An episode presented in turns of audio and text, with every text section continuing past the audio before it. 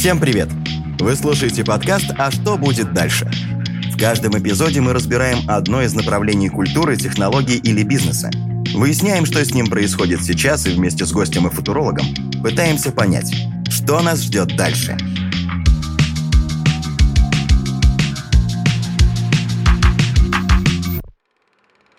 Отразить движение в искусстве на протяжении многих веков пытались разные художники и даже музыканты – Одним из решений стала анимация, которая произошла от латинского слова «анима», что означает «душа». Отсюда и сама анимация означает «оживлять», «давать жизнь». Это искусство оживления, как ни парадоксально, старше самого кино. Первые попытки передать движение с помощью изображений относятся к 2000 году до нашей эры и были обнаружены в Египте. Время шло, и уже первый анимированный фильм, а точнее сказать зарисовки, которые прокручивали в бумажной ленте, был создан в 1892 году во Франции. Тогда анимационные студии только-только начинали появляться, а сама анимация пыталась оформиться в самостоятельный вид искусства. Это было давно. А что же сегодня? На данный момент в России и по всему миру появилось много анимационных студий. Самые известные из них – The Walt Disney Company, дебютировавшая в 1937 году с полнометражным мультфильмом «Белоснежка», Warner Bros. Animation – известная благодаря культовому мультсериалу «Том и Джерри», и компания Pixar, подарившая миру в поисках Немо и корпорацию монстров. Также к крупным студиям относятся DreamWorks Animation, известная благодаря Шреку, Illumination Entertainment, сделавшие «Гадкий я», Nickelodeon Animation Studio и Sony Pictures Animation. Первая сделала «Аватар. Легенда об Аанге», а вторая – облачно возможной осадки в виде фрикаделек. Восток тоже не отстает в искусстве анимации – Поклонники японских мультфильмов точно знают творчество студии Гибли, которую основал сценарист и режиссер Хаяо Миядзаки в 1985 году. Даже если вы никогда не смотрели мультики Миядзаки, то наверняка слышали про аниме. Яркий пример японской анимации. Так вот, Хаяо Миядзаки и создавал свои мультфильмы в стиле аниме. Нельзя стороной обойти и отечественные студии. Крупнейшей является «Союз мультфильм», которая была основана еще в 1936 году – и изначально называлась «Союз Дед мультфильм». Мы можем знать эту студию благодаря мультфильмам «Конек-горбунок», «Летучий корабль», «Бременские музыканты», «Винни-Пух», «Ежик в тумане». А вот по мультфильмам о богатырях мы можем узнать анимационную студию «Мельница». Анимация — это такой язык, на уровне с кино, по факту. И его отличительная черта, что это все, что может быть как угодно нарисовано, как угодно представлено, и в нем очень много разных приемов, которые можно использовать для того, чтобы как-то завлекать зрителя или управлять его вниманием. И их намного больше, чем в киноязыке. Сейчас вы слышите арт-директора студии Diki Digital Михаила Киевицкого. В анимации есть э, свои правила, которые можно нарушать, но в большинстве своем эти правила позволяют э, намного более экспрессивно показать какие-то действия. И тут, как хороший пример, э, самый очевидный, это японская анимация, аниме, потому что там экспрессия доведена до идеала, поскольку позволяет очень легко сразу зрителю передавать то, что хотел сказать режиссер. Когда речь заходит про анимацию, невозможно выделить какую-то одну студию или компанию. Старшее поколение вспомнит длинные очереди в кинотеатре, когда начинался новый эпизод «Ну погоди». К следующему поколению на ум придут такие шедевры, как «Король лев» или мультсериал вроде «Симпсонов». Дети будут рассказывать о приключениях смешариков, Маши и Медведя и Лунтики.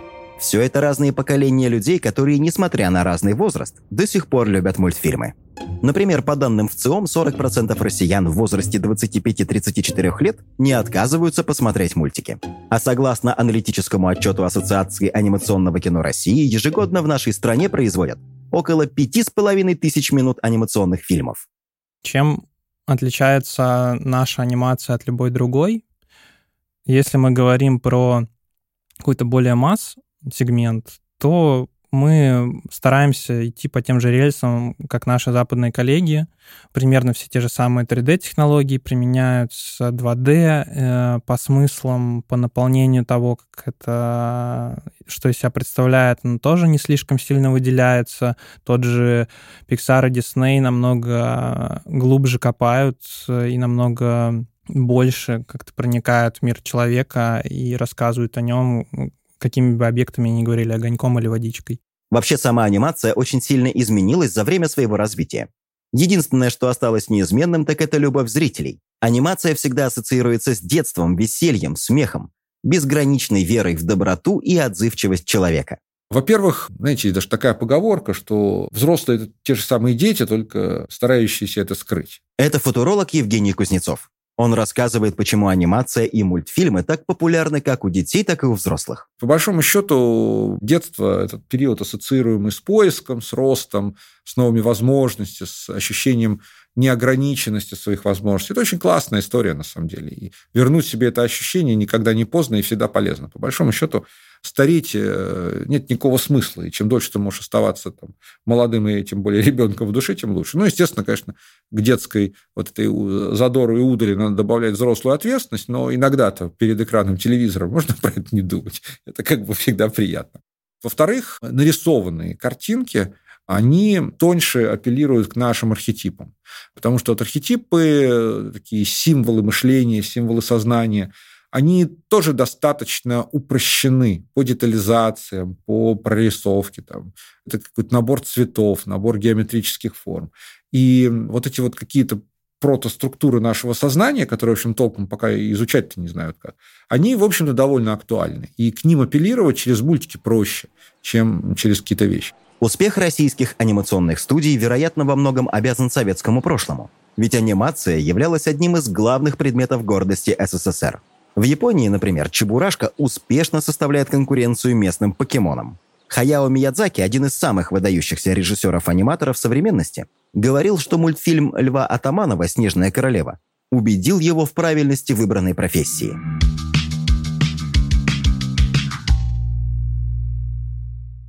Переломный момент для отечественной мультипликации произошел в 1933 году, когда в кинотеатре «Ударник» открылся фестиваль американских мультфильмов, на котором произвели фурор картины «Пароход Вилли» и «Три поросенка» студии Уолта Диснея. Стиль и метод производства диснеевских картин были признаны эталоном, во многом благодаря тому, что Сталин высоко оценил американскую анимацию. С этого момента советская анимация должна была ориентироваться на диснеевские стандарты – 1936 году был создан Союз Детмультфильм, позже Союз Мультфильм, организованный как точная копия студии Диснея.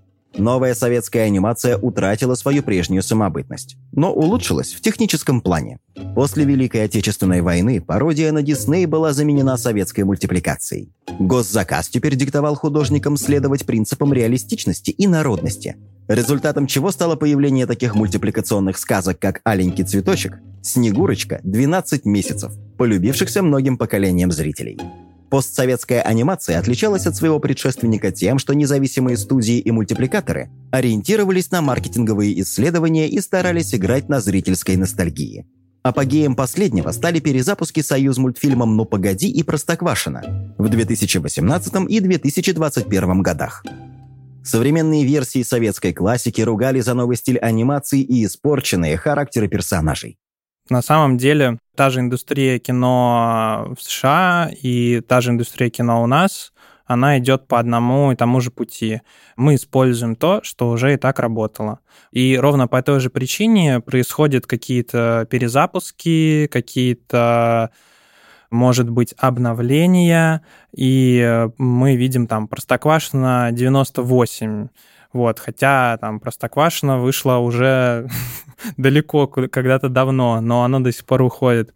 Это просто причина того, что это до сих пор легко продается, и если мы говорим про, про тоже Простоквашино или про Чебурашку, почему они продолжают быть э, такими популярными, легко продать такую историю с такими яркими брендами, как Чебурашка или там Кот Матроскин и легко на ней произвести кучу денег, будь то молоко или что бы там ни было. Против нового Простоквашина выступил даже автор оригинальной серии книг Эдуард Успенский, намеревавшийся подать на создателей мультсериала в суд.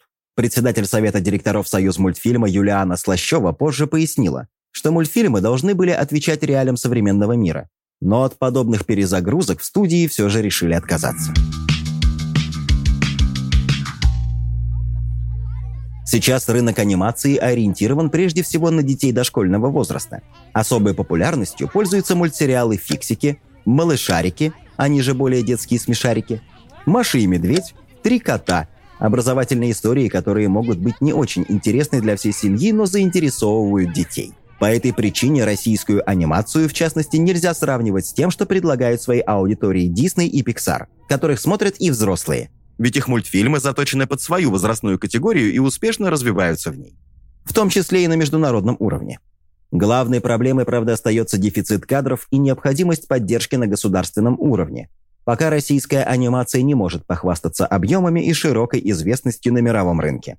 Такие прорывы, как у фиксиков, Маши и Медведя, смешариков, пока еще единичны и не формируют общий ландшафт. Тем не менее, задел для будущего, безусловно, уже создан, говорит Илья Попов, генеральный продюсер группы компании «Рики», в разговоре с Forbes Russia. Среди проблем помимо объемов и дефицита кадров у российской анимации можно выделить сильную конкуренцию. С запада Disney, Pixar и DreamWorks, с востока аниме, а также бесчисленное количество самых разных зарубежных мультсериалов. Возможно, самая главная проблема, очень обширная, многоликая, часто является и первопричиной, и следствием всех остальных – экономический кризис. На переднем плане наблюдается недостаток финансирования от государства, особенно речь про авторское кино, а также недостаток финансирования от частных продюсеров. Идей на рынке куча. То есть людей, которые могут придумать что-то, что можно анимировать. Людей, которые могут организовать работу таким образом, чтобы это произвелось и окупилось, как будто, мне кажется, не так много. То есть у нас не настолько большой продюсерский какой-то состав, который бы позволял этим проектам легко попадать на рынок и легко выходить на зарубежный рынок. Еще одна трудность для российской анимации – культурный и возрастной кризис. В головах людей звучат глупости типа «мультфильмы – это несерьезно, это для детей» или «смотреть мультики не стыдно только со своими детьми». Огромная ниша целевой аудитории не занята. Но самая большая проблема – разобщенность. У нас есть отдельные команды, художники и аниматоры, работающие на студиях. Специалисты, занимающиеся авторскими фильмами и ютуберы-аниматоры – Большинство из них слишком самостоятельны и не особо интересуются, что там у соседей. Но ведь это все про обмен опытом, а не к тому, что не должно существовать конкуренции. Те же аниматоры с Ютуба могли бы многому научиться в сфере техники у людей, работающих в индустрии, чтобы не наступать на те же грабли, что и более опытные товарищи. Тут проблема кроется в том, что многие боятся спрашивать совета у людей более опытных в каких-то вопросах. У нас скорее еще не хватает людей для индустрии, которые учат всем потрясным новым технологиям, которые у нас есть на рынке, таким образом, ну, нету теха, который бы обеспечивал рынок анимации качественными кадрами. Это вытекающие вещи, как раз то, что у нас недостаточно экспертов или э, специалистов, которые бы могли работать над анимацией, или недостаточно людей, которые были бы согласны работать за такие деньги на анимации.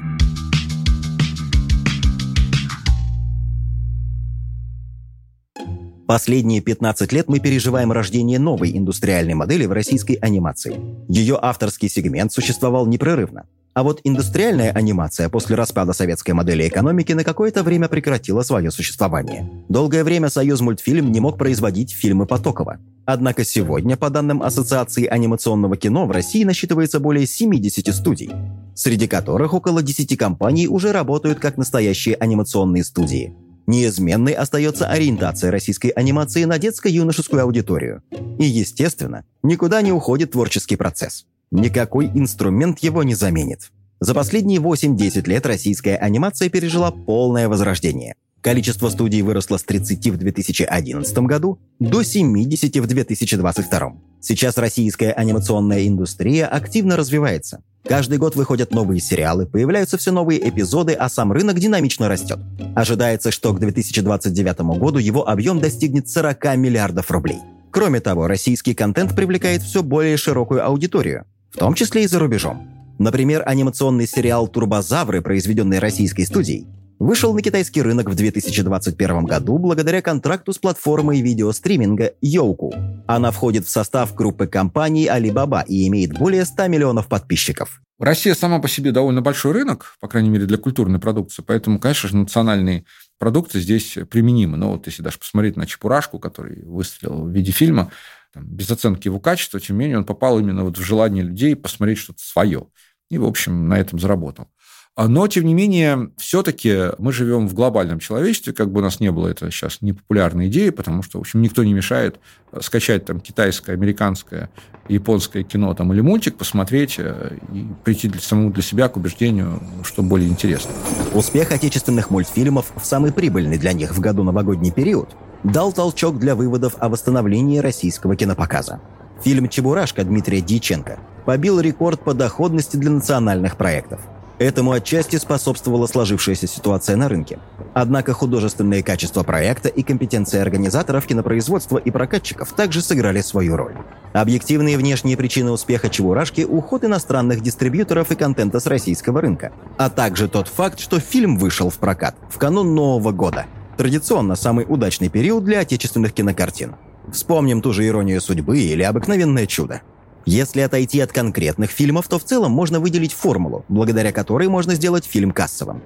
Во-первых, фильм должен быть в жанре комедия или анимация, которые исторически являются самыми успешными в России. Во-вторых, правильный выбор режиссера, который представляет собой профессионала с высоким уровнем мастерства. В-третьих, эффективная маркетинговая и рекламная кампания, которая позволит максимально нацелиться почти на 100% всей целевой аудитории проекта в стране. Если говорить про Чебурашку, это анимированный 3D-персонаж, и это фильм с технологией анимации. Просто из-за того, что там реальные актеры, реальные локации, это все равно остается кино, а не мультипликационным фильмом. А когда мы говорим про жанр мультипликационного фильма, все-таки там весь кадр — это, скорее всего, именно анимационный контент. Как а, пример могу выделить, может, еще что-то похожего плана, но где была покадровая анимация. Это «Кто убил кролика Роджера», ну, по сути, тот же самый Чебурашка, просто там был покадровый э, анимационный персонаж, был э, покадровый мир анимационный, но при этом тоже были живые актеры. Вот. Это вот такие редкие картины, где у нас э, есть технология анимации с кино и такой симбиоз, как будто 50-50. К успехам российской анимации можно отнести тот факт, что она все больше следует международным тенденциям. С точки зрения контента важнейшей тенденцией является растущая роль ESG-повестки в анимации. Темы варьируются от экологии и бережного отношения к окружающей среде до идей инклюзивности. В результате анимационные персонажи акцентируют внимание на том, как важны чистая вода и воздух, а состав главных героев предполагает самых разнообразных персонажей. Разного пола, возраста, цвета кожи и каждый со своими сильными сторонами.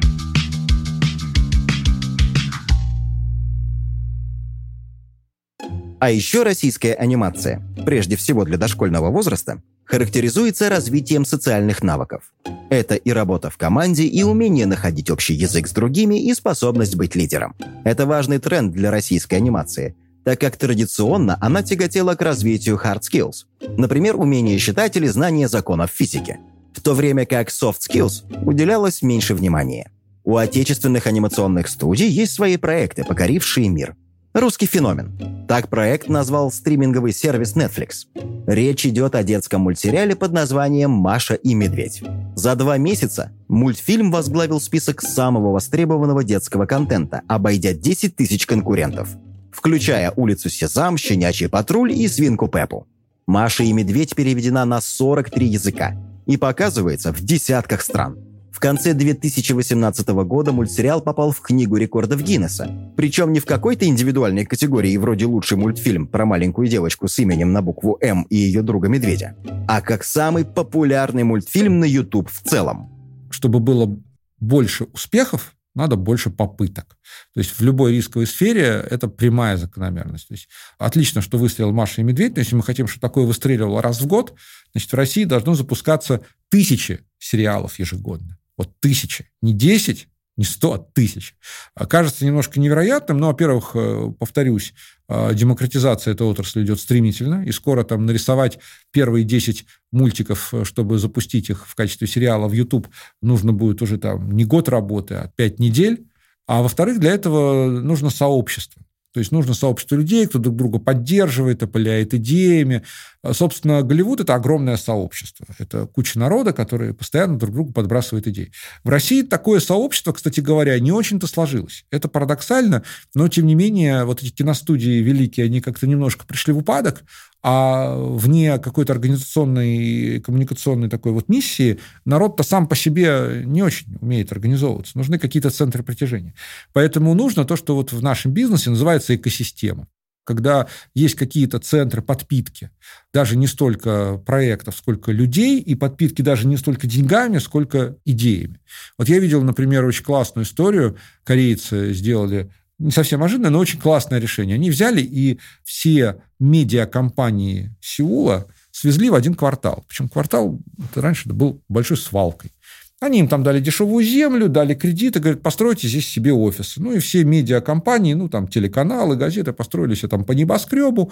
Получился такой гигантский медиаквартал. А в центре него поставили технопарк, где э, вот всякие маленькие команды могут что-то попробовать. Там же, кстати, в центре находятся все ресторанчики, кафешки, и получается, что вот в этом центре квартала постоянная движуха. То есть там постоянно кто-то что-то делает. Э, эти кафешки, кстати говоря, первыми начинают крутить какие-нибудь э, там мультики или медиа-шоу, которые вот эти стартапы сделали, потому что для них на халяву, с одной стороны, а с другой стороны, новый контент, а с третьей стороны, все друг друга знают, друг дружку там кофе покупают, продают. Все очень легко. А какой-нибудь представитель какой-нибудь крупной медиакомпании, которая отвечает за национальные новости, например, приходит в кафешку, видит какой-то нестандартный видеоэффект, говорит, о, круто, я такое хочу. Ему тут же подводит этот стартап, завтра это бродкастится на всю Корею. И вот такого рода простые решения, они, собственно говоря, создают движуху. В России в этом проблема, но иногда возникают интересные истории. Например, в Якутске сложился такой кластер, там, медиа, игр, мультиков. И вот там возникла экосистема, как мы говорим, где люди поддерживают друг друга, они тусуются, они обмениваются идеей, и он заработал на мировом уровне очень заметен. Поэтому, если правильно развивать эту среду, то почему нет? Российские э, ребята крайне креативны, умеют сочетать э, множество неожиданных культурных э, стандартов, шаблонов и формул. Даже та же самая пресловутая Маша и Медведь, это же сказка вывернута наизнанку. То есть это как бы не добрая сказка, это злая сказка, но этот, как сказать, вывернутый наружу мех неожиданно как бы зашел и стал очень нравиться. Поэтому креативность это нас хоть и вот этот культурный микс, он здесь тоже очень хороший но нужно развивать экосистему.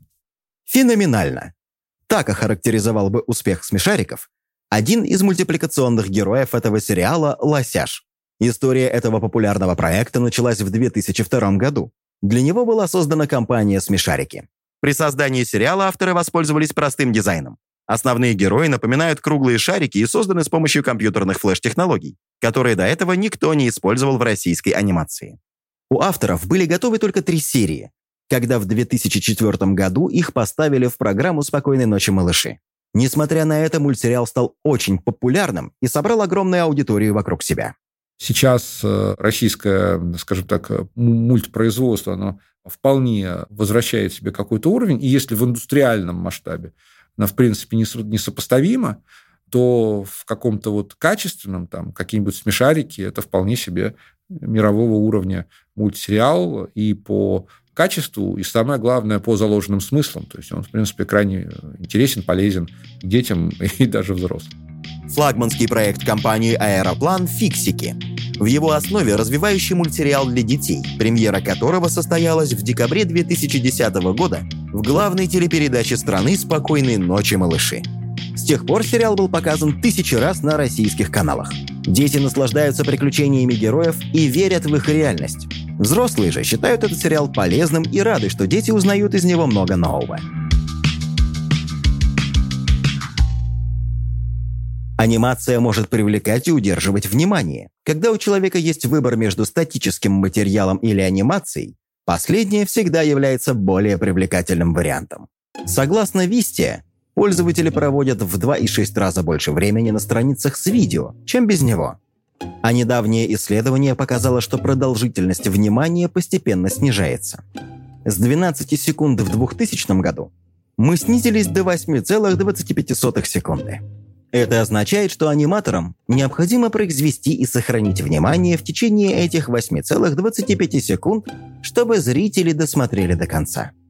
Анимация также является лучшим способом рассказать свою историю. Добавление повествовательного компонента в рекламу или любое другое продвижение компании или проекта может стать очень мощным инструментом.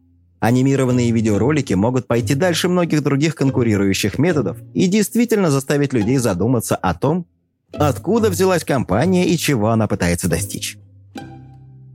Это очень удобный формат, чтобы рассказывать истории. Это очень удобный жанр. Э, и тут э, просто очень много возможностей, чтобы заложить кучу разных смыслов, и она может по-разному быть проинтерпретирована как молодым поколением, так и старшим. Если мы будем сейчас вспоминать в детстве, Наши родители под одним углом смотрели мультики, которые мы смотрели и могли пересматривать, а мы смотрели под другим. И сейчас, если мы спустя несколько лет попытаемся посмотреть те же самые мультики, мы их посмотрим совершенно по-новому. И это как раз та особенность, которая позволяет анимации как-то метафорично, как-то невзначай говорить на какие-то разные темы и зачастую очень глубокие. Анимация знает, как разложить сложные идеи по полочкам. Компании, пытающиеся рассказать о новых или сложных продуктах, все чаще используют анимацию для разъяснения своих идей и привлечения потенциальных клиентов. Это короткое видео, которое полностью анимировано или выполняется с использованием анимационной графики с целью сделать сложную идею, компанию или продукт простым и понятным, прежде чем вдохновлять зрителя. Сила анимации заключается в том, что одна только форма заслуживает внимания. Анимация – это как раз-таки история про вечные темы. Вечные темы, причем актуальны в разных возрастах, ну, особенно в детских.